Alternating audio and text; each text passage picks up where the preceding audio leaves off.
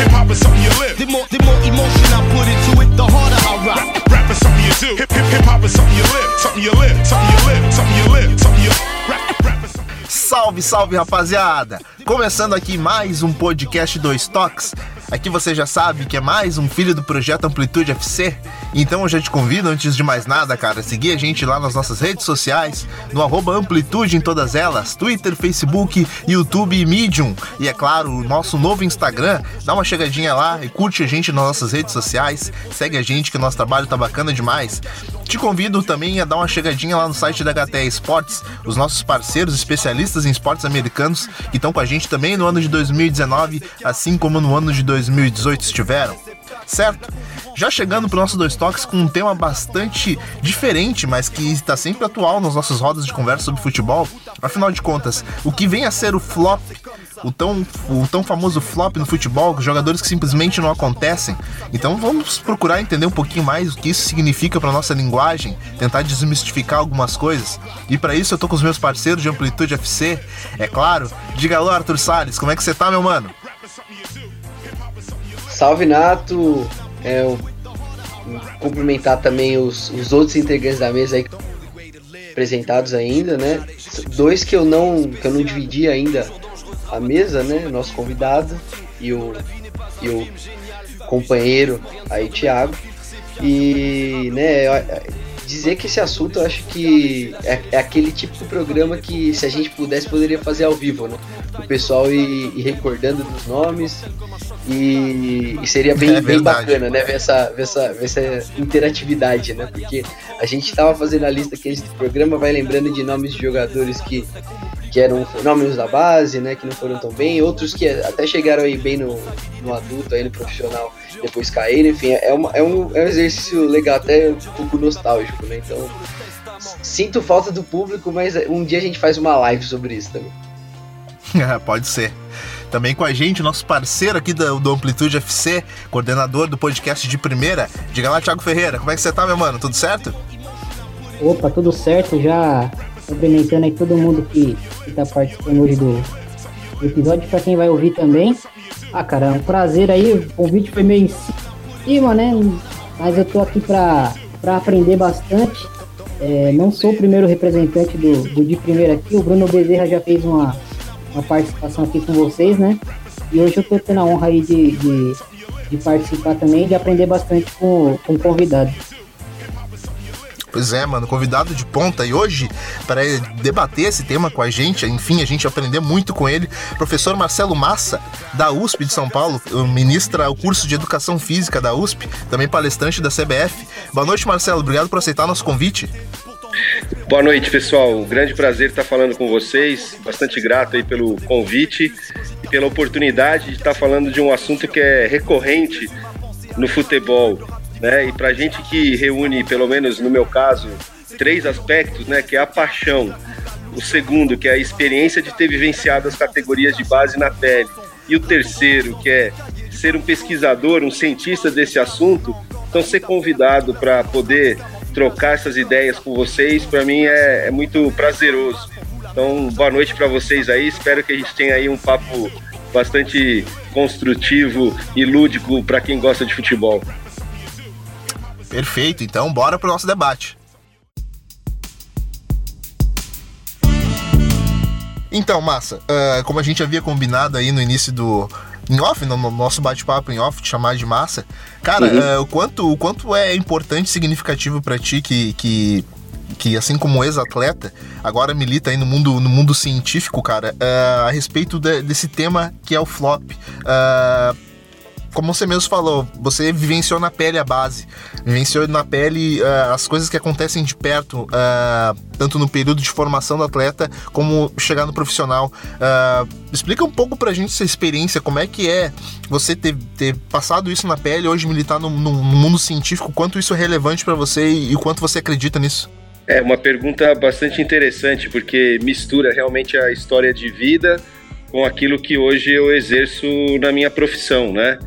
E as coisas estão totalmente conectadas. Não é por acaso, tem um motivo envolvido nisso, né?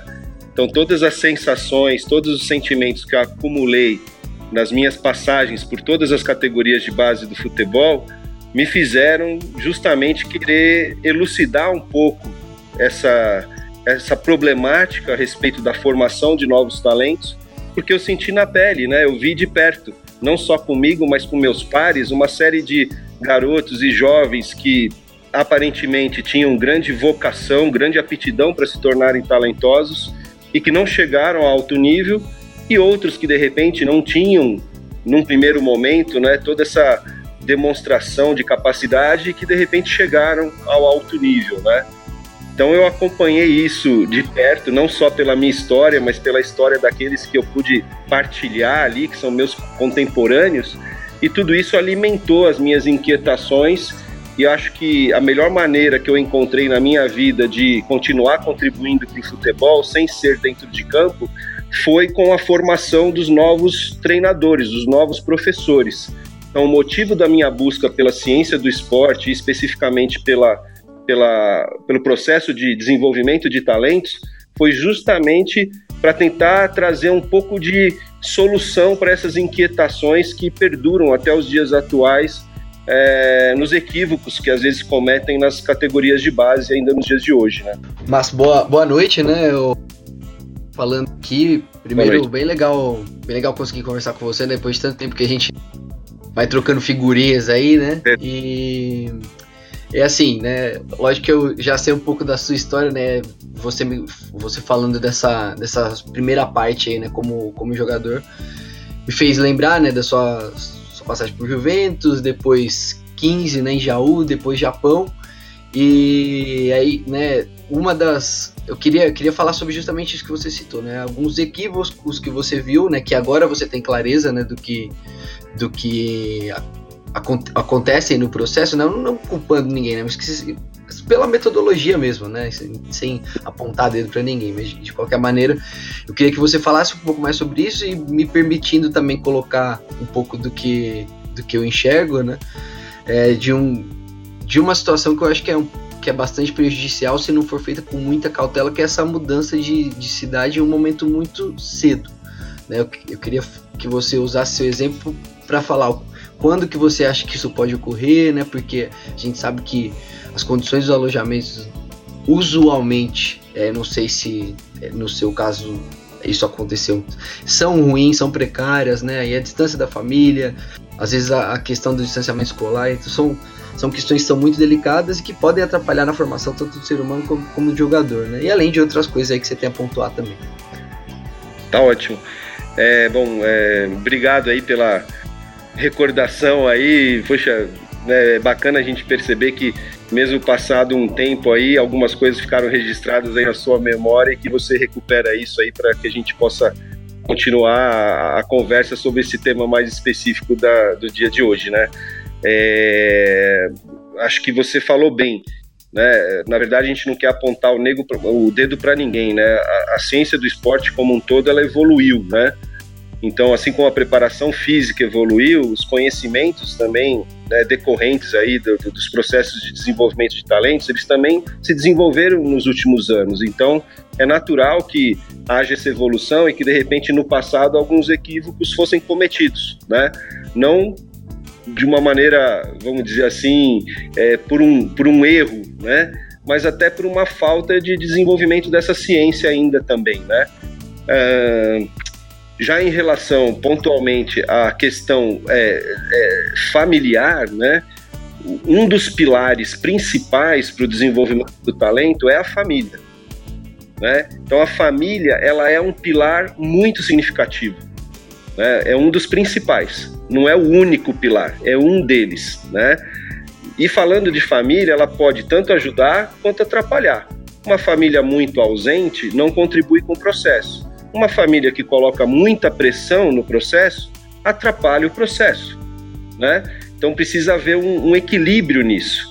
E nesse sentido, as famílias nem sempre estão preparadas também por mais que os pais tentem agir até com bom senso, o bom senso nessa hora não é suficiente. Precisa ter orientação. Então, às vezes, falta um trabalho, inclusive, dos clubes junto às famílias, para que eles tenham uma orientação de como interagir com esse processo. Invariavelmente, quando eu vou ministrar essas palestras, eu ouço muita queixa das famílias, Mas aí eu pergunto, legal, o que vocês estão fazendo para dirimir esses problemas, essas inquietações das famílias? Vocês têm algum tipo de trabalho de aproximação com as famílias, de orientação com as famílias? E aí eu não venho, eu não tenho as respostas de volta. Então falta ainda um trabalho forte junto às famílias, né? É, por exemplo, Estados Unidos tem casos de tenistas que entraram na justiça para proibir familiares de assistirem treinos e jogos. Então isso vai para um extremo, né? Como eu comentei agora há pouco, de uma família que coloca tanta pressão que acaba atrapalhando, né? Da mesma maneira, eu tirar esse jovem muito cedo do contato com a família, e não só com a família, mas com seu meio social, com a sua cultura, com as suas origens, você está amputando esse sujeito de uma dimensão do talento. O talento ele é multifatorial e o fator comportamental, social, equilibrado, ele vai contribuir para o desempenho. A gente nota, e vocês devem talvez aí agora passar um filme aí na memória, uma série de atletas que poderiam ter um potencial ou até uma longevidade muito maior no futebol se tivessem esse equilíbrio maior junto à vida social e familiar. Então, é, estar tá perto da família é importante. Evidentemente, vai chegar uma altura da, da formação esportiva que esse atleta vai ter que se deslocar, ele vai mudar de estado, vai mudar de cidade, vai mudar até de país. Mas isso tem um momento ideal para acontecer. E às vezes isso acontece muito precocemente, queimando etapas. Quando queima etapas muito precocemente, isso é ruim. Então, hoje, os clubes, por lei, podem alojar os garotos né, ou as meninas a partir dos 14 anos. Né? Então, isso, de certa maneira, é, evita, né, como há 30, 40 anos atrás, de repente, que muito mais cedo havia, às vezes, esse distanciamento da família.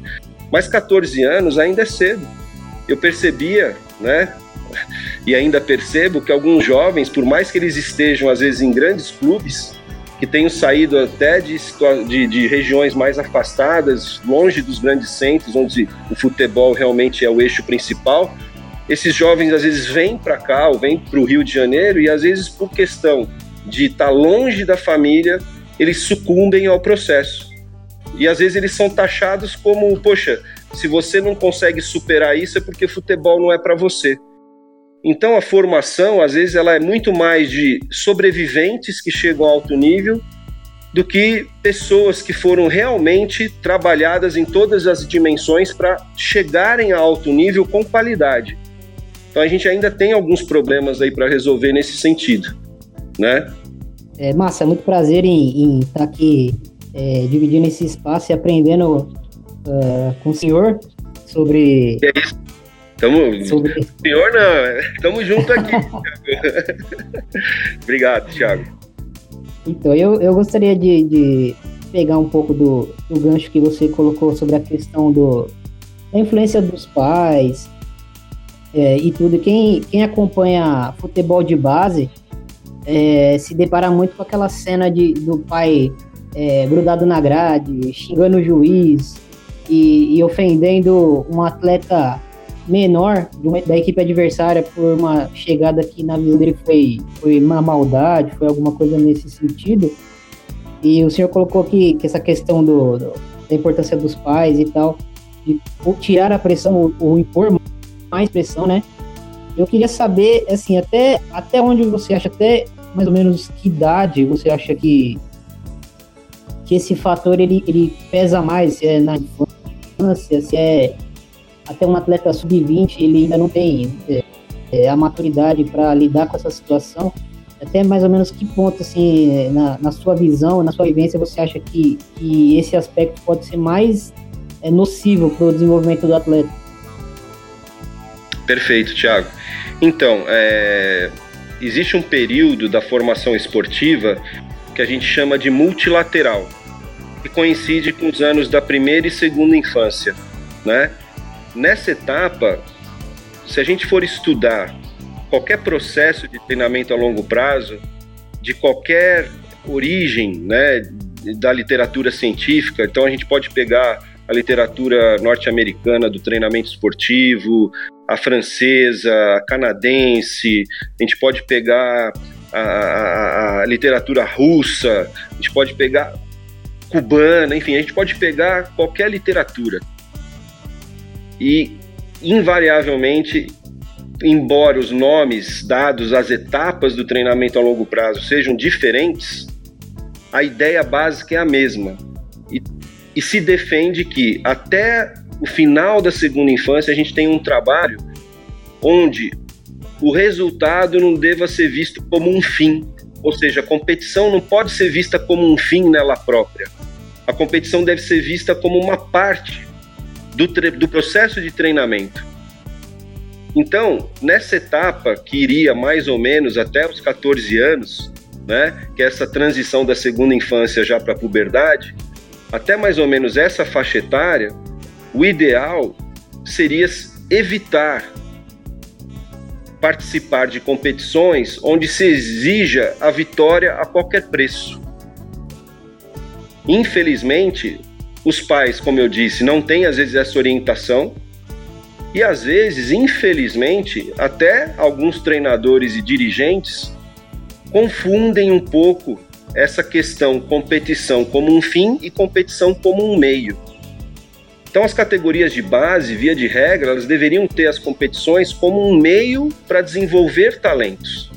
Quando a gente busca a competição muito precocemente com um fim nela própria, para ser campeão a qualquer preço, a gente está entrando numa armadilha que é comprometer de maneira definitiva o processo de desenvolvimento do talento. Então, quanto mais pressão eu coloco nessas etapas iniciais, mais eu atrapalho o processo de desenvolvimento do talento. Né? A partir dos 14 anos, é natural que esse garoto ou que essa menina que joga futebol comecem a se especializar e ir para competições que já vão ter um outro grau de importância no sentido de atingir submetas. Então, não que precise começar a ser campeão de tudo, mas é traçar um plano de metas para que esses jovens gradualmente conquistem, degrau a degrau, o seu desempenho na hora certa. O ápice do desempenho né, tem que ser quando ele chega na categoria adulta, na categoria profissional. Uma vez que a gente abrevia esse processo, a gente queima etapas, a gente cobra o desempenho mais cedo e a gente pode já estar tá correndo o risco da temática do dia de hoje aqui que nós estamos conversando, que é o abandono. É, alguns jovens vão, como eu disse anteriormente, sucumbir também por conta dessa, dessa pressão exagerada, né, por resultado. E isso já pode ser o primeiro, um dos motivos para que alguns jovens não cheguem, alguns jovens talentosos não cheguem ao alto nível. Então essa especialização esportiva precoce, ela é a maior inimiga do processo de desenvolvimento do talento. É um inimigo silencioso, né? Porque emocionalmente o jovem vai ficando saturado e chega uma hora que simplesmente ele não quer mais né? Principalmente quando surgem as demandas da adolescência. Ele vai ter outros interesses, outras descobertas, e de repente ele já foi tão sobrecarregado, né, na base, que chega uma hora ele espana, né? Ô, Massa, é, é legal essa, essa visão mais ampla é, que você colocou. E assim, eu particularmente tenho uma, uma dúvida com relação a isso, porque assim, existe, existem é, ondas, né? É, é, grupos que, que defendem que ah, na ba a base não é feita para competir, só para desenvolver. É, e tem outra, outros grupos que dizem que se você também não competir na base, você forma um atleta talentoso, mas sem aquela gana de vencer, sem aquela vontade de, de conquistar algo, né? Eu queria saber se existe um equilíbrio entre esses dois é, esses dois pensamentos, se é caso a caso, dependendo do atleta, da personalidade do atleta, do, do momento do desenvolvimento que ele está. Que ele tá. é, é uma dúvida que eu tenho. Então, Thiago, essa, essa dúvida ela é, é bastante interessante, né? Que acho que dá oportunidade de a gente esclarecer mais, né? E, na verdade, é, as pessoas tentam sempre polarizar muito essa discussão. A questão não é se deve ou não deve ter competição. A competição ela deve existir, ela faz parte da vida. Então a criança ela precisa passar por experiências de competição. O que vai mudar é o caráter dessa competição. Né? Se eu for muito precocemente para uma competição onde a família vai pressionar, o treinador vai pressionar, o dirigente vai pressionar, e essa pressão às vezes envolve, inclusive, transgredir ética, transgredir fair play, né? Então essa pressão, ela é uma pressão às vezes muito distorcida, inclusive com relação a valores, né? No sentido de tentar levar vantagem a partir de uma malandragem, né? Que hoje já está sendo vista com bastante ressalva, principalmente pela comunidade internacional, né? ou quando se busca essa vantagem, como eu disse, a qualquer preço, por algum tipo de ação desleal dentro do jogo, né? Como se o mundo fosse dos espertos, né? Então você tem que ser esperto, né? Não, a gente tem que ganhar, sim, tem que ganhar, mas tem que ganhar por mérito, com ética, com fair play, demonstrando superioridade, né? Então, assim, o que preocupa é quando a competição entra muito cedo, como eu falei, às vezes com 7, 8, 9, 10, 11 anos, com uma pressão desmedida. Ninguém precisa ser campeão. É lógico que você vai competir, você vai entregar o seu melhor, você vai trabalhar com os meninos e com as meninas para que eles entreguem o seu melhor ali no jogo. Eles vão competir. Só que a maneira que você vai utilizar a competição é que é diferente nessas etapas iniciais, ela é um meio de desenvolver o jovem e o atleta. Até porque a maioria não será atleta profissional. A maioria vai ser o cidadão comum que vai ter a prática do futebol e do esporte como prazer e saúde. E uma minoria vai evoluir para o alto nível.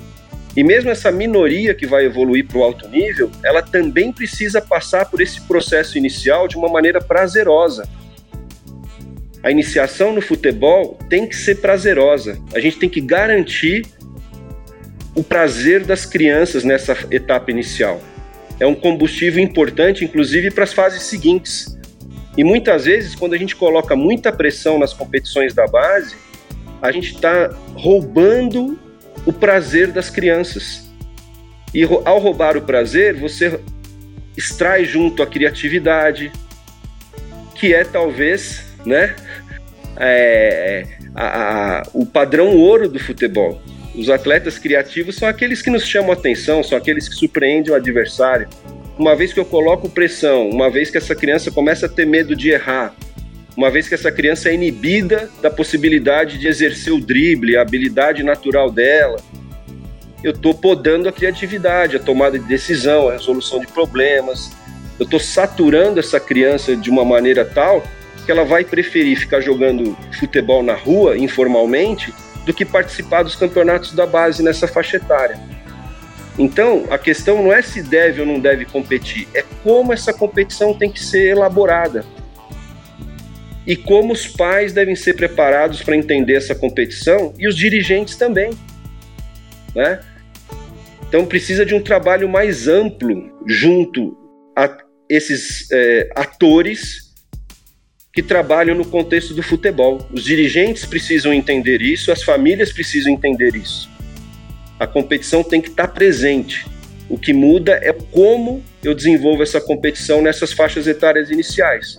Mas tem que estar lá, Thiago, não pode faltar. E aí, gradualmente, as cobranças vão surgir nas etapas seguintes, né? A partir dos 14 anos, aí já entram os campeonatos, mais institucionalizados aí pelas federações e tudo mais, e aí gradualmente vai se exigindo mais, né?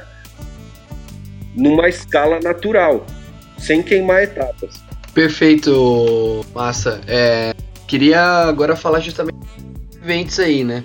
O cara uhum. que passou por todo, por todo esse processo sofrido, e né, toda essa pressão tá, de certa maneira, até bastante saturado já, mas, tá, mas mesmo assim com seus 16, 17, 18 anos, ele tá com uma expectativa grande porque ele performou demais, né? Esse termo aí que então, você tá tendo um bom desempenho, né? Nas categorias de base, tá tendo um desempenho de destaque, chamando Sim. atenção, né?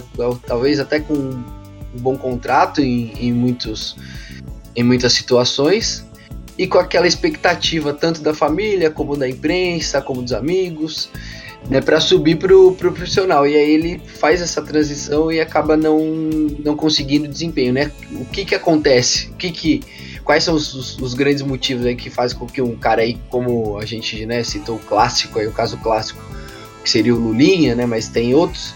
Né? Acabam, acaba, acaba acontecendo isso, né? Ele acaba não tendo o desempenho que se, que se esperava e que ele teve, que ele já tinha, havia demonstrado antes nas, nas categorias de base. Perfeito. Bom, Uh, primeiro, eu preciso deixar claro que não tem uma resposta fechada para essa questão, né? Porque esse, esse motivo de de repente aquele sujeito que estourou acabar não vingando, né? Ele se deve a múltiplos fatores. Às vezes não é apenas um fator isoladamente, né? Então aqui a gente até na conversa a gente já foi citando alguns fatores. Um dos fatores que pode ter provocado né, esse abandono ou essa queda de desempenho precoce, de não ter vingado, como a gente acaba popularmente tratando, né, pode ser o caráter emocional, né? É, de de repente já ter sido tão exigido e tão cobrado ao longo de todo o processo que ele já está saturado, ele não aguenta mais aquilo, né? E é difícil, e, e, isso acaba refletindo no desempenho dele dentro de campo. Então, não estou generalizando e dizendo que todos os casos daqueles que não vingam seja por conta dessa saturação emocional, mas parte desses casos pode ser. Como você bem citou aí o exemplo do Lulinha, eu não sei o caso dele. Né? A gente precisaria estudar caso a caso. Mas tem outros tantos, centenas, talvez milhares de jogadores como o Lulinha, que são anônimos porque nem chegaram a ganhar um nome que tenha sido reconhecido, né, é, estadual ou nacionalmente falando, né, e que também abandonaram, né, e que eram talentosos. Então, um outro fator, por exemplo, e que a gente não falou ainda, pode ser relacionado às próprias questões maturacionais, questões biológicas do desenvolvimento do jovem. Nas categorias de base, momentaneamente, os jovens que amadurecem mais cedo do ponto de vista biológico, eles levam um pouco de vantagem sobre os demais. Então todo mundo deve ter ouvido falar que nós temos um relógio biológico. E na puberdade, esse relógio ele é muito ativo. Só que o relógio de alguns jovens é mais acelerado, eles ficam maduros biologicamente mais rápido do que outros. Tem outros que têm um ritmo médio de desenvolvimento de e outros um ritmo mais atrasado. E momentaneamente, aquele que tem o ritmo acelerado, ele leva vantagem. No caso dos meninos, ainda mais, porque o jovem que é precoce, ele tem um incremento da testosterona. Testosterona é o hormônio masculino que contribui para o desenvolvimento do tecido muscular. Portanto, nas categorias de base, alguns jovens que têm esse ritmo acelerado de maturação biológica, eles acabam tendo, antes dos outros, uma capacidade física é, maior. Então, eles têm uma aptidão física maior. Eles têm mais potência, em média, quando comparado aos outros. Eles têm mais velocidade quando comparado aos outros, né? mais impulsão, maior capacidade cardiorrespiratória. Ou seja, as variáveis de aptidão física desses jovens precoces, eles levam vantagens e aí você vai falar, poxa, mas o que, que isso tem a ver com o jogo de futebol? O que tem a ver é que ele, ele consegue exercer o seu jogo, a sua vantagem. Uma bola em profundidade, ele chega antes daquele jovem que tem um desenvolvimento tardio. O jovem que é tardio, às vezes ele até tem habilidades, mas ele não consegue se impor pelo físico. E aí, às vezes o sistema não percebe isso. Ele não percebe que aquele que está indo melhor não é necessariamente o mais talentoso, ele é o que está mais maduro para o momento. E o que está indo, entre aspas, pior, mais fraco, não é que ele é mais fraco, ele está mais atrasado no desenvolvimento, mas ele vai se desenvolver. Se não tiver nenhum especialista avaliando tudo isso, ele vai acabar interpretando isso de maneira distorcida. Ele vai acabar interpretando que o precoce é o talentoso e que o tardio é o fraco. E aí o que, que pode acontecer? Alguns jovens precoces, durante boa parte das categorias de base, vão levando vantagem, vão sendo convocados, inclusive às vezes para seleções de base. E aí, quando chega na véspera de ser promovido para o profissional, o que, que acontece? Se percebe que ele não era necessariamente tão talentoso. Se percebe que ele era um talento momentâneo em função da sua precocidade física esse pode ser um fator também do abandono de muitos jogadores que acabam não vingando. Porque eles não eram necessariamente talentosos, eles apenas estavam mais prontos para o momento. Então existe um erro grave no sistema de promoção do talento nesse sentido que acaba superestimando esses jovens, por outro lado, subestima aqueles outros que são atrasados e erra com os dois. E aí isso acaba sendo irreversível, porque o que ficou para trás também, que foi taxado como fraco, ele às vezes acaba saindo do processo muito mais cedo, porque ele é deixado de lado, né? Então ainda existem, né, equívocos de avaliação a respeito desse processo de desenvolvimento durante a puberdade, né? Esse pode ser um fator também de, de do motivo de que alguns jovens não não têm o mesmo êxito quando chegam no profissional. Porque no profissional é homem contra homem, todo mundo já está maduro, não tem ninguém mais com relógio atrasado. O relógio de todo mundo já está no estágio maduro. Então, esse jovem que tirava vantagem na base, quando ele chega no profissional, o relógio dele já não está em vantagem. Ao contrário, está equiparado ao dos adultos já. E aí é que se nota que de repente ele não tinha todo esse potencial. Isso pode ser prognosticado, pode ser previsto, pode ser previsto, mas precisa de um olhar atento dos profissionais que trabalham na base, no sentido de acompanhar o processo de maturação dos jovens. Legal, Marcelo. É, queria complementar é, sobre, sobre essas práticas agora, né? Porque um, né, um profissional que está trabalhando na base aí nos principais clubes do Brasil e é um cara que, em teoria, ele deveria ter esse conhecimento. E acredito até que, que em sua maioria, né, os, os, os profissionais, pelo menos do, do, que eu tenho conhecimento, que eu venho conversado, eles, eles são, são profissionais preparados. Mas quais são os equívocos que são que, são, que, é, que ainda são cometidos, que você vê, né, que você se informa aí em relação a, a essa questão da maturação, né, de estar tá selecionando um cara que já está mais maturado que outro, e o que se pode, se pode fazer para evitar isso, né? Porque é muito complicado. As, as, as competições elas estão nas, nas mesmas faixas etárias, dá para mudar. Você não pode colocar, pelo menos formalmente, um sub-14 para jogar um sub um sub-14 para 16, sim, mas um 16 para 14 você não pode. Enfim, como que como você faz para tentar diminuir isso, diminuir esses erros aí que você que você citou? Bom, primeiro reforçar o que você comentou a respeito dos profissionais que atuam na base. É verdade. Eu tenho acompanhado aí nas licenças, né, que são aí a, a, é, disseminadas pelo Brasil todo, um, assim, é um, é um trabalho é, espetacular que é desenvolvido aí pela PF Academy. Então eu tenho visto, né, que a qualidade dos trabalhos que têm sido desenvolvidos junto às licenças na CBF é incrível e sem dúvida nenhuma elas suprem todas essas demandas. E não somente isso, a gente percebe também que os profissionais da base hoje, como você mencionou, eles trazem também esse conhecimento já. Né? Então, eles, em parte, já passaram também, muitos deles, pela graduação em educação física, que contribui muito, né? E, e trazem isso já com eles. O que, que acontece, às vezes, é que o ritmo, né? Do futebol vocês acompanham, vocês sabem, a, a, as exigências são altas, são grandes, né? E se tem essa pressão por resultado. Então, muitas vezes esse profissional ele fica num dilema. Ele fala: Poxa vida, estou sendo pressionado a ter resultado imediato. Eu tenho esse cara, esse garoto que está mais maduro. Não vou usar? é claro que ele vai usar, né? O problema não é necessariamente isso. O problema é, é como ele faz esse uso.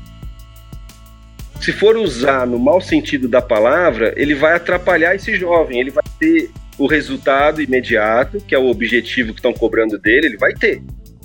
Mas esse jovem não vai chegar. Então, o melhor caminho é eu conseguir saber primeiro quem é o jovem que está no ritmo precoce, quem que é o que está no ritmo normal e quem que está no ritmo tardio. Todos esses três jovens podem ser talentosos, todos eles, né? A questão é como eu trabalho com eles a longo prazo. Como que eu posso tirar proveito momentaneamente de quem está mais maduro, sem desprezar quem está mais atrasado no processo? Esse é, é, dessa maneira que se resolve essa situação. Como eu vou usar o mais maduro sem atrapalhar ele? Eu preciso, às vezes, pegar o mais maduro. Às vezes eu estou usando ele de centroavante, porque ele é mais alto, ele é mais forte, ele é um centroavante de perfil, de repente, trombador, porque ele tem essa característica de potência, de velocidade. Eu estou usando ele nessa posição. Só que de repente, se ele for precoce, eu tenho que prepará-lo também para saber jogar fazendo outras funções. Então, em médio e longo prazo, eu tenho que conversar com esse garoto que ele precisa se aprimorar em outras funções do jogo ou em outras funções dentro da mesma posição, porque pode ser que amanhã ou depois o tipo físico dele já não faça mais tanta diferença e ele vai ter que ter mais recursos para continuar no futebol, seja nessa posição ou em outra que ele se adapte. E para fazer isso, eu preciso de um bom treinador de base, que saiba trabalhar o momento, mas que também saiba trabalhar em médio prazo. Desculpa.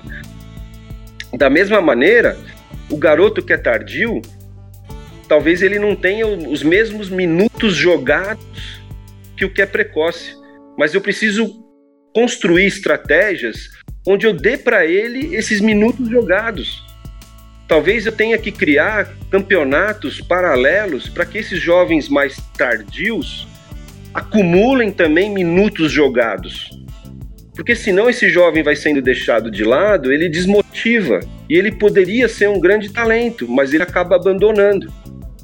E para a gente se desenvolver, a gente precisa de minutos jogados. Então, esses jovens que tem perfil, tem vocação para jogador de futebol, mas que de repente são tardios, eu preciso criar estratégias para eles se desenvolverem. Eu não posso desprezá-los. Fazendo uma analogia com o colégio, com a escola, já pensou se a professora de matemática desse privilégio só para quem já sabe fazer as operações matemáticas básicas e os outros que não sabem, ou seja, que estão atrasados, ela mandasse embora da escola? A gente não teria o Einstein de repente. Só isso, né? Então, é isso que às vezes a gente faz no futebol. A gente usa no mau sentido o precoce e atrapalha ele. E a gente deixa de lado o tardio e atrapalha ele também. Quando a gente tem que fazer como a professora de matemática, a gente tem que saber trabalhar com todos. A gente tem que saber motivar a todos. Quando eu falo de minutos jogados, vocês já devem ter ouvido falar. Virou jargão na área do esporte, né? Que para formar talento a gente precisa de 10 anos ou 10 mil horas. Isso não é à toa, precisa mesmo, porque talento é produto de trabalho, de treinamento sistemático. Uma criança que não está tendo oportunidade de jogar, ela vai ficando aquém das demais, não porque ela é ruim, é porque ela está tendo menos experiência. Então tem um estudo de um pesquisador chamado Erickson, é ele que desenvolveu essa teoria da prática deliberada, de uma prática sistematizada, onde a partir de tempo de treinamento eu posso formar novos talentos. Então, como você frisou, a solução não está em mudar as categorias, isso não dá certo. O que dá certo é fazer o que a professora de matemática faz, é trabalhar com a sala toda. Ela sabe trabalhar com quem está adiantado, ela sabe trabalhar com quem está atrasado e ela promove todos para a série seguinte. A base é isso que a gente tem que fazer gente tem que trabalhar com quem está adiantado, com quem está atrasado e fazer com que a maioria suba para a categoria superior, para a categoria de cima, né? é por aí que deveria ser a solução do problema.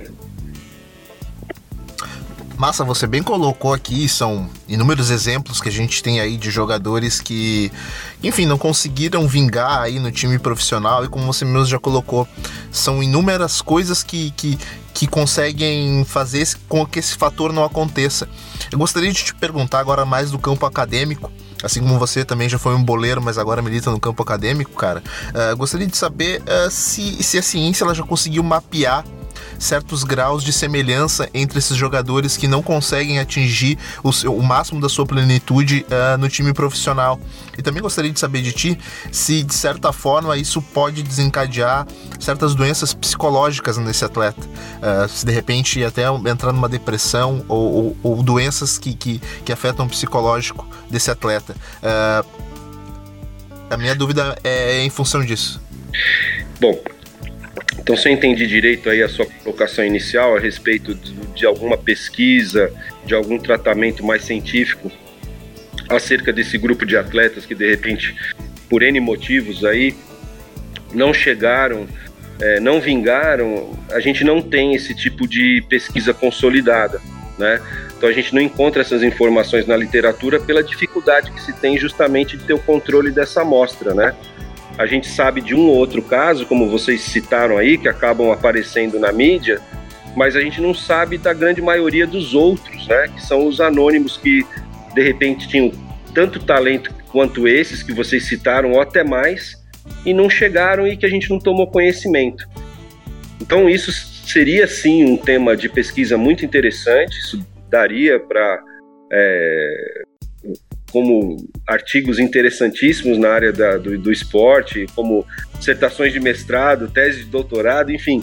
Só que, é, de fato, precisaria de um, de um pesquisador bastante engajado em conseguir ter uma aproximação desses processos e mapear esses jovens e aí sim, a partir de um, de um tratamento de, é, de pesquisa qualitativa, a partir de, de entrevistas, enfim, procurar cruzar isso com, com, com, com a literatura para ver o que está acontecendo mais exatamente, quais são os motivos principais, né?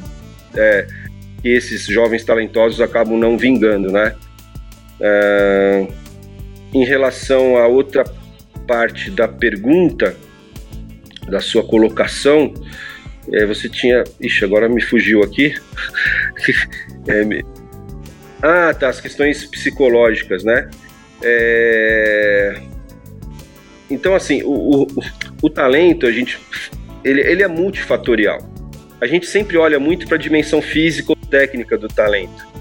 Só que, na verdade, existem outras dimensões, né? Então, tem a dimensão é, psicológica e tem a dimensão cognitiva.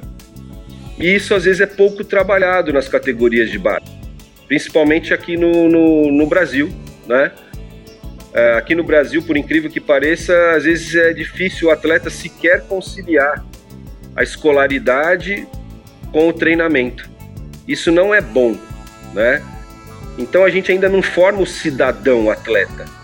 A gente forma alguém que está sendo amputado de alguma parte dessas interações com a sociedade, né? Seja de um convívio mais harmonioso com com, com os amigos, com os familiares, com uma vida social, com uma vida escolar. Então a gente forma um atleta que ele chega aos trancos e barrancos. E aí quando o futebol não dá certo, o que, que ele tem além daquilo? Ele não tem nada. Ele não tem o convívio social, ele não tem a escolaridade, ele não tem uma formação profissional paralela, né? E aí é óbvio que ele acaba caindo em depressão, em outros tipos de intercorrências, um tipo de vício, enfim. Então a gente cria um problema, né? Isso não é bom. Então precisa ter um empenho muito grande, existe já tempo, né, que é a conscientização e até o trabalho realmente conjugado na base. O atleta tem que estudar, e precisa ter uma formação, né? Porque de fato, né, a gente tem vários e vários casos escritos também de atletas não só de futebol que não vingaram e que tiveram problemas emocionais psicológicos, depressão, etc. E mesmo alguns que vingaram, que precocemente pensaram em abandonar. Então a gente tem vários atletas assim. Quem não lembra do, do Ian Thorpe na natação? Tem gente que não lembra mais do Ian Thorpe, mas não cabia mais medalha no peito dele. E de repente ele não quis mais competir. O Michael Phelps passou por esse tipo de dilema também, de não querer mais competir. Depois reverteu e competiu ainda por bons anos, né? Então a gente tem muitas histórias de atletas que não tiveram longevidade, seja no futebol, em outras modalidades, por conta de questões psicológicas, emocionais. E por outro lado, a gente tem exemplos incríveis de atletas. Vou citar de novo o tênis, né? Porque eu acho bárbaro você pegar o Federer, o Nadal, o Djokovic, que tem uma longevidade incrível na carreira, né? Jogam com ética, com fair play, têm lesões, se recuperam, continuam no jogo, né? Cai no ranking, sobe no ranking, ganharam dinheiro, mas o dinheiro para eles é consequência, não é Então é um outro fator também que às vezes faz com que a longevidade do jogador brasileiro não seja semelhante. Às vezes, para nós, dadas as nossas carências sociais, o futebol é muito visto ainda como uma escada de ascensão social. E a partir do momento que esse valor é o principal, o futebol começa a se tornar secundário. E aí alguns jogadores, quando de repente já atingem o objetivo, né, que era conquistar o destaque financeiro, o futebol começa a ficar em segundo plano né? Então a gente tem, infelizmente, né, uma carência mais profunda que é a questão social do nosso país, né? O ideal seria que os jogadores tivessem o reconhecimento financeiro como uma consequência, mas que eles continuassem aderentes à modalidade, né? E conseguissem exercê-la em longo prazo, né? Mas para isso a gente precisa de um atleta equilibrado em todas as dimensões na dimensão familiar, na dimensão social, emocional, né? E eu vejo ainda que no futebol a gente tem muitos exemplos que acabam não conseguindo se estabelecer com um protagonismo maior, principalmente no cenário internacional, porque não tem essa harmonia. E essa harmonia não pode ser deixada ao acaso. Ela tem que ser trabalhada desde a base. Com todos esses agentes que trabalham no futebol, os procuradores, os empresários, etc., se eles têm isso como um produto, né, eles precisam cuidar melhor disso. Porque o legado que um atleta como um, um, um, um Federer deixa é gigantesco, né? Enquanto isso, nossos jogadores de futebol sempre têm trajetórias, em algum momento, muito duvidosas, com um legado que todo mundo fala, puxa, poderia ter sido maior né? Então a gente tem problemas que são muito mais profundos que transcendem o futebol e que se esbarram no que a gente vive é, na problemática do nosso país, né?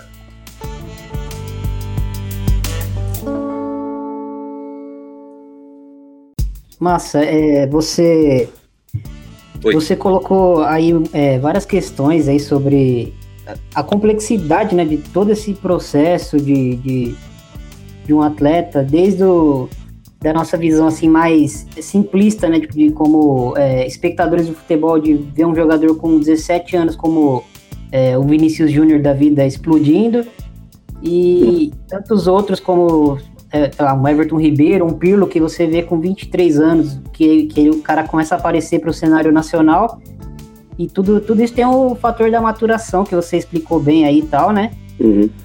Tem um livro que, que chama Compreendendo o Desenvolvimento Motor, que é um livro de 2013, que é uma compilação de, de, de estudos sobre né, o desenvolvimento do é, motor do, do, do, ser humano, desde da fase infantil até a fase adulta. Uhum. Esse livro é de 2013 e ele diz que, assim, é, é, você, durante o avanço da vida né, do, do, do indivíduo, é, vários aspectos né, de, de domínios motor, cognitivo e afetivo interagem e afetam o comportamento motor desse mesmo indivíduo. Eu queria é, saber se assim é, é, até os 23 anos esse processo, esse processo ele se decorre por toda a vida do, do, do ser humano. Exatamente, essa referência aí é o Galahu, né? É um livro clássico de educação física. É, ele tem várias edições, então talvez essas mais recentes sejam aí, como você falou, de 2013, talvez tenha algo mais novo, mas é um livro é, de edições muito mais antigas, porque ele é um clássico realmente da área do desenvolvimento motor, né?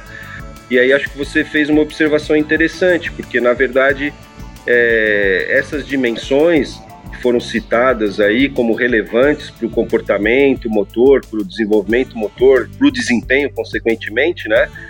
elas vão estar tá interagindo né, com, com, com, com a eficiência do, do, gesto motor em todas as etapas da vida.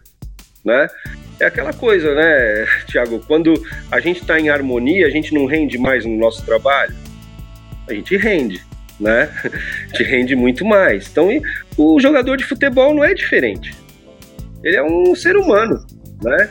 Então, sem dúvida nenhuma, para ele exercer o desempenho dentro de campo, ele precisa estar tá equilibrado em todas as outras dimensões. Claro que a gente tem situações, por exemplo, onde a gente tem um Cafu, né, que ele tinha uma dimensão que era a dimensão física, que compensava às vezes até alguma questão da dimensão técnica. Mas ele tem uma dimensão psicológica de grande superação, de, de determinação, de resiliência, né? Então veja como as dimensões não necessariamente têm o mesmo peso. As pessoas são talentosas por motivos diferentes. O Cafu é um exemplo disso. De repente, tecnicamente, ele não era aquele que mais estava aos olhos, mas nos, nas outras dimensões ele arrebentava e marcou história na lateral direita do futebol mundial. Então ele tem uma combinação dessas dimensões que não é igual a do Daniel Alves, por exemplo, que também marcou história na lateral direita e ainda joga né, no futebol mundial, mas que é talentoso por outros motivos, e eles são da mesma posição.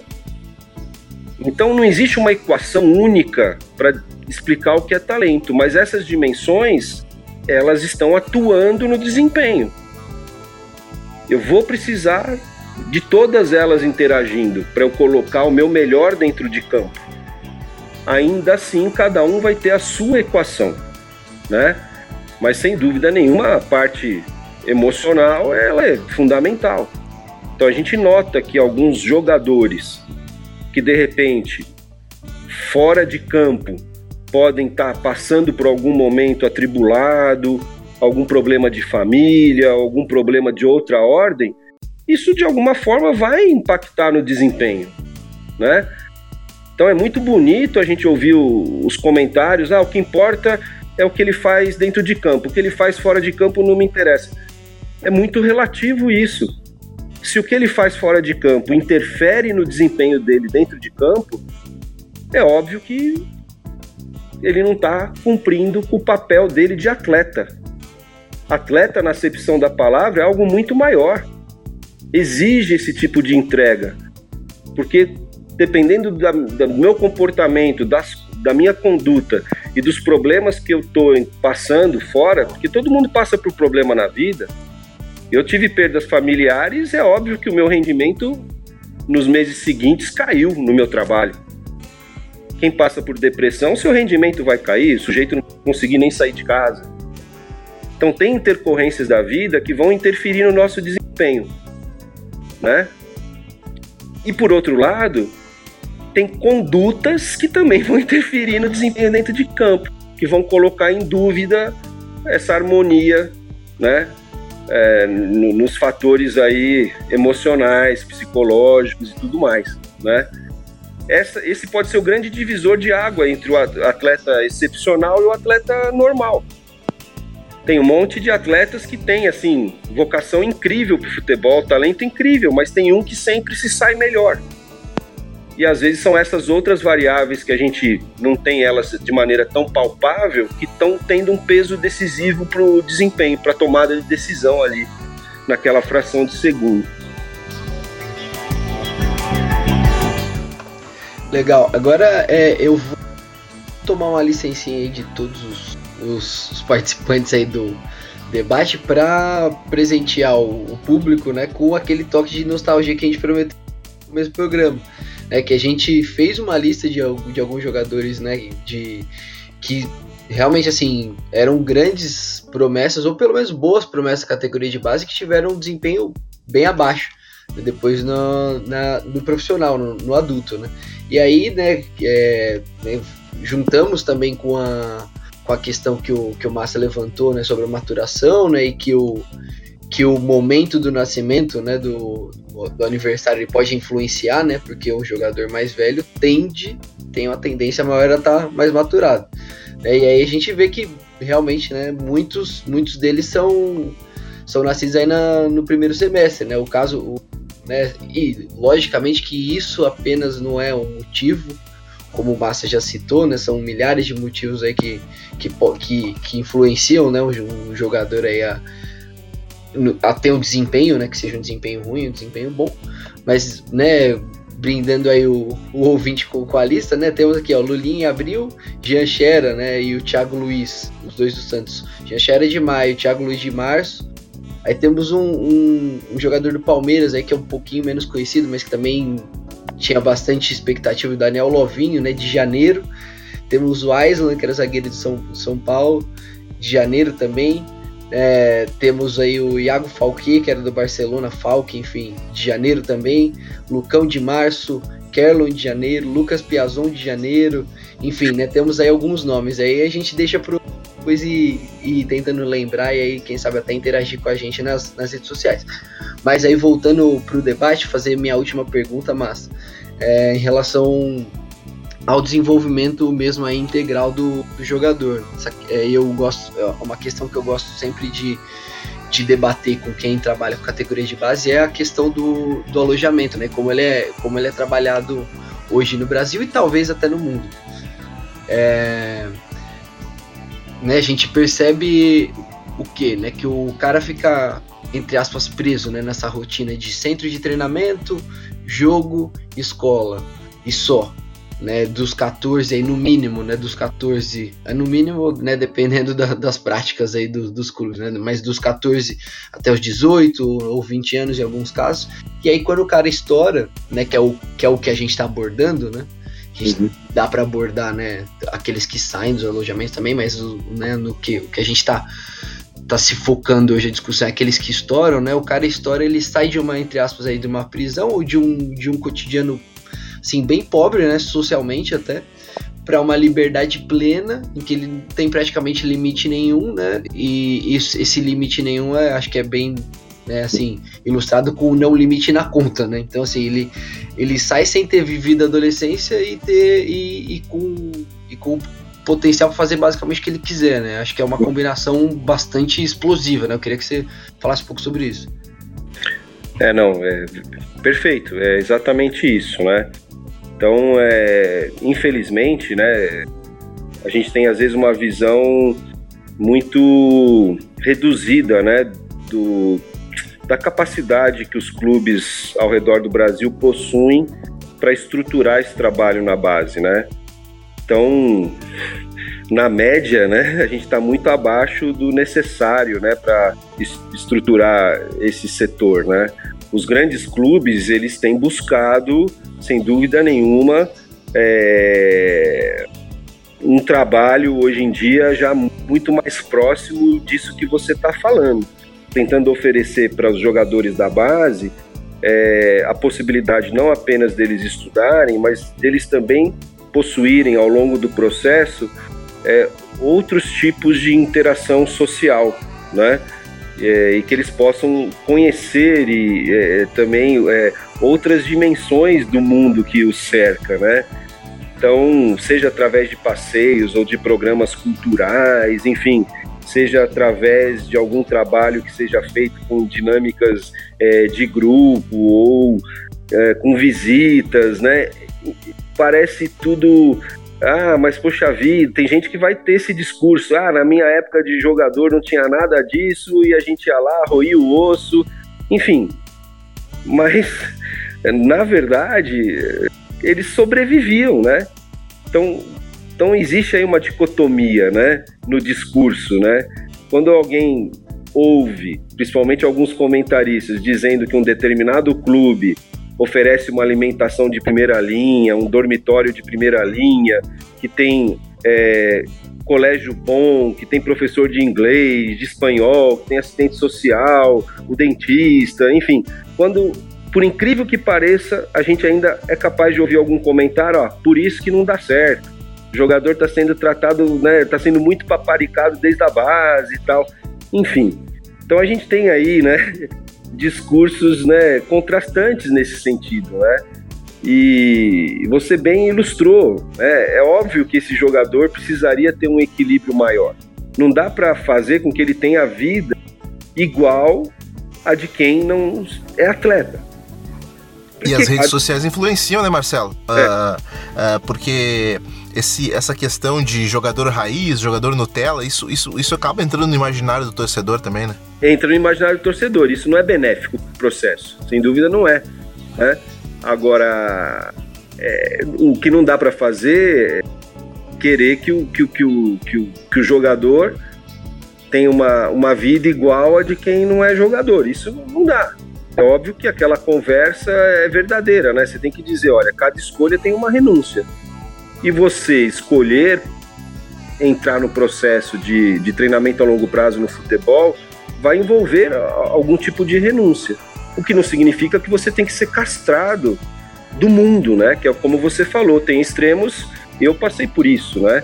Eu só saía da concentração onde eu morava no clube para ir para o colégio e voltava. Ponto. É óbvio que tinha garotos que pulavam o muro, né? Que iam querer ir até a praça, tomar um sorvete, olhar para a menina que ele estava paquerando, né? Eu cansei de ver isso. Eu era mais comportadinho, eu não. Mas tem um monte de gente, né? Que até chegou a alto nível, alguns amigos meus aí, eu não vou citar nomes aqui para não ser indelicado, mas eles pulavam o muro. E não dá para condenar, dizer que eles estavam errados, porque eles estavam suprir aquela carência. Né? Eu mesmo fui para o Japão com 17 anos. O que, que eu tinha vivido até os 17 anos? clube, escola. De repente eu pego um avião, tô lá no Japão, né?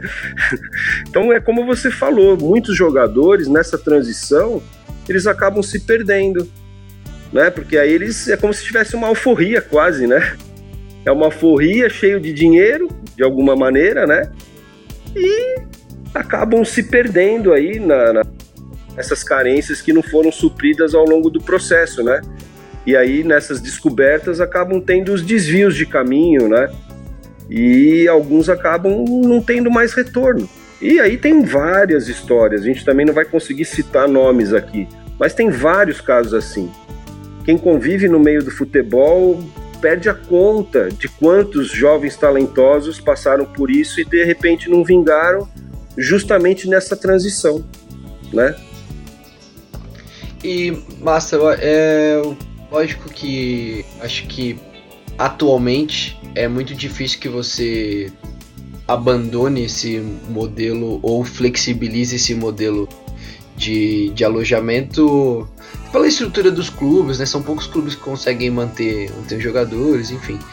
E, mas assim, no, se você fosse montar um projeto de formação do zero, assim, como é, o que, que você melhoraria, né? O que, que você fazer, faria diferente, né? Para para realmente contemplar um pensando no, no jovem que vai virar jogador, né?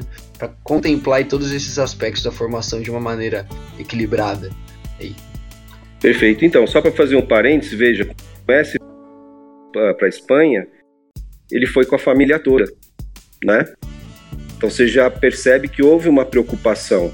Ele estava sendo tirado de um país, né, de uma cultura, indo para uma outra, sim mas pelo menos a família toda foi junto. Então, quer dizer, eles encontraram um caminho aí, se não o ideal, mas pelo menos minimizaram um pouco, né, os prejuízos que, que poderiam ser decorrentes dessa mudança na faixa etária jovem que ele saiu da, da Argentina, né?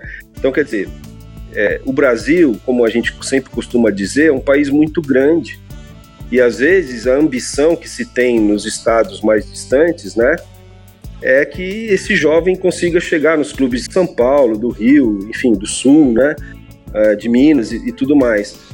Mas assim. É, uma... Então, massa, desculpa te cortar, eu fiz essa pergunta. Crianças, crianças saindo com, com 8 anos do, dos seus estados para vir para São Paulo, para o Rio, para outros grandes clubes, né? Que é uma coisa bem preocupante. Exatamente. Então, esse é o problema, né? É, isso não pode acontecer. A melhor maneira seria um trabalho que permitisse que nessas faixas etárias iniciais os clubes da região, com apoio com patrocinadores ou até os clubes de outras regiões, pudessem se associar a esses clubes da região para fazer um trabalho que esses jovens não precisassem vir tão cedo para os grandes centros, entre aspas, né? Então talvez esse fosse um caminho, né? Porque isso não acontece só com o futebol. Nos outros setores, né, da vida também ocorre esse êxodo, né? Então, e no futebol vai acontecer muito mais, porque ele é visto como a ferramenta de ascensão social de toda a família. Então, aquele jovem, por mais menino que ele seja, menino novinho e tal, eh, vão tentar fazer ele chegar aqui e vão acabar queimando todas essas dimensões que a gente citou aqui na conversa, né? Como que é o caminho para isso não acontecer? É ter esse trabalho acontecendo de forma descentralizada, perto da família deles, perto da casa deles. A proximidade de casa é fundamental nessas etapas iniciais. Nas etapas seguintes, como eu mencionei, a partir dos 14, 15, 16 anos, aí é natural que você tenha que sair da sua cidade e ir para uma outra que possa potencializar o seu desenvolvimento. Isso é normal em qualquer país. Agora, antes disso, o ideal é que você tivesse tendo essas experiências todas perto da sua casa e perto da sua família e estudando junto, né? A gente infelizmente está muito longe, né? É, é um problema, como eu disse, muito maior, que não é só do futebol, isso acontece em todas as áreas, né? e infelizmente repercutem no futebol. Porque o futebol é, ele, ele apaga, ele ofusca até as outras modalidades. Então as famílias às vezes ficam tão né, é, entorpecidas por essa possibilidade de algum ente da família poder resolver o problema de todas as gerações, que eles vão queimar todas as etapas, ainda mais quando se tem a ideia de que quanto mais cedo, melhor. Né? Existe essa ideia no imaginário popular de quanto mais cedo começar, de quanto mais cedo for para um grande centro, de quanto mais cedo especializar no futebol, melhor para ser talento. E essa é a grande armadilha. No fim, essas famílias acabam, né, infelizmente, queimando a possibilidade desse jovem que até poderia ter um, um futuro promissor, acaba queimando esse futuro promissor e ao mesmo tempo afasta ele também do engajamento no, no, ensino escolar que possa garantir a profissão que todos deveriam ter, né? Então, é, a solução não é muito simples, né? Ela é muito maior, né? Esse papo tá bom demais, daria mais uns dois ou três podcasts, com certeza. Gostaria muito de agradecer Marcelo Massa, uh, professor de Educação Física da USP, palestrante dos cursos da CBF. Cara, muito obrigado por participar aqui conosco no nosso podcast Dois Toques. Uh, por favor, cara, passa suas redes sociais aí, galera que quiser te seguir, faz o que, cara? Por favor, coloca aí pra gente. Ótimo. Para mim foi um prazer, concordo plenamente, né? Apaixonado que estuda e que acompanha o futebol. A gente passaria aí horas a fio conversando sobre essa temática. A gente entende aí que o programa tem um, um, um tempo certo para começar e terminar, mas eu me coloco à disposição de vocês sempre que for necessário que eu possa contribuir.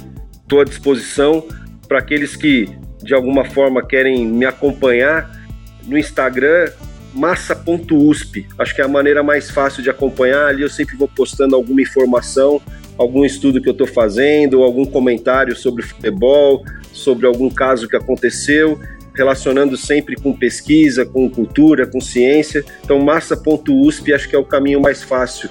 Para quem quiser me acompanhar, vai ser muito bem-vindo. Estou à disposição de vocês aí. Já deixo aqui meu boa noite, um grande abraço aí para vocês. Obrigado. Arthur Sales, cara, mais um podcast que entra para a história. Mais uma vez a gente tendo uma aula aqui no nosso, nosso Dois Toques, cara. Diz aí, quem quiser te seguir nas redes sociais, cara, manda o teu abraço aí pra galera.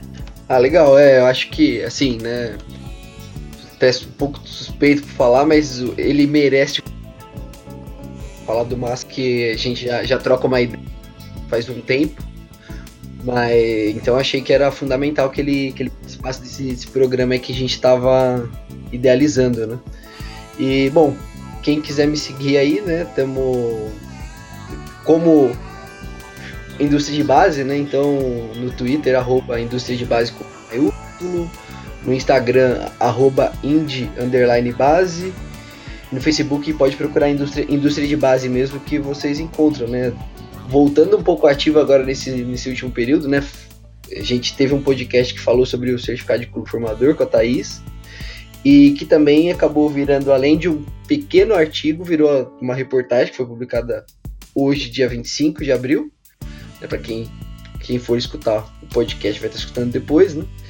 E sobre, sobre alguns dados muito relevantes sobre, sobre o certificado de clube formador. No ano passado, 406 clubes disputaram competições sub-14 ou de faixa etária acima, ou seja, né, com equipes alojadas, sem o certificado de clube formador. Quem ouviu o outro podcast sabe que, que o certificado de clube formador não garante tanta coisa assim em relação às condições de vida. E 406 clubes disputaram competições oficiais no ano passado sem ter o certificado. É uma coisa, é um dado assim muito alarmante. Então, né, quem quiser procurar lá no industriadebase.com, o reportagem está lá.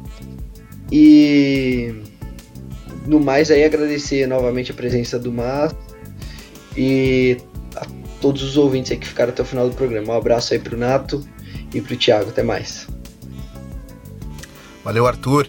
Cara, Thiago Ferreira, nosso parceiro aí do podcast de primeira aqui da casa, que trata sobre o mundo do futebol feminino, cara. Prazer falar contigo, Thiago. Passa aí suas redes sociais, cara. Fala um pouquinho do de primeira aí, trabalho bacana que tem aí pela Amplitude. Nato, primeiro agradecer ao convite, a essa aula aí que a gente teve com o Massa. É, chamei de senhor duas vezes, mas não foi na sacanagem, foi mais nervosismo mesmo. e, bom, é, você já deu o gancho aí de primeira, né? De primeira é o nosso podcast de, de futebol feminino aqui da casa, né?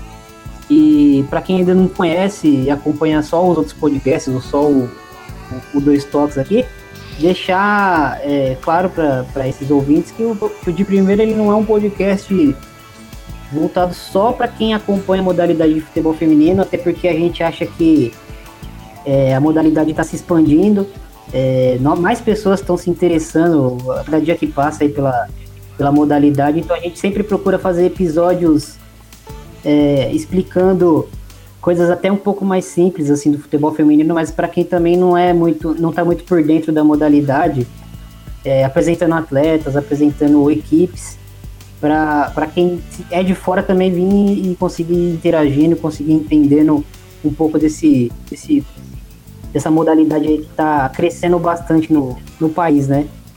E de novo agradecer ao Massa pela, pela participação, pela aula que ele nos deu, o Arthur, parceiraço, e é você aí pelo convite. E também mandar um abraço aí para todo mundo que está ouvindo. E espero que tenham gostado aí da, da minha participação e da nossa conversa. Demorou. Então é isso, cara. Novamente eu já faço convite para você seguir a gente lá nas nossas redes sociais, cara. As redes sociais da Amplitude. Chega lá no arroba AmplitudeFC em todas elas, no Twitter, Facebook, YouTube e Medium. E é claro, nosso novo Instagram, cara, na marca bobeira. Segue a gente no Instagram, que a gente tá esperando você por lá, certo? No mais é isso, a gente vai ficando por aqui. Até o próximo Dois Toques. Um abraço. Tchau, tchau.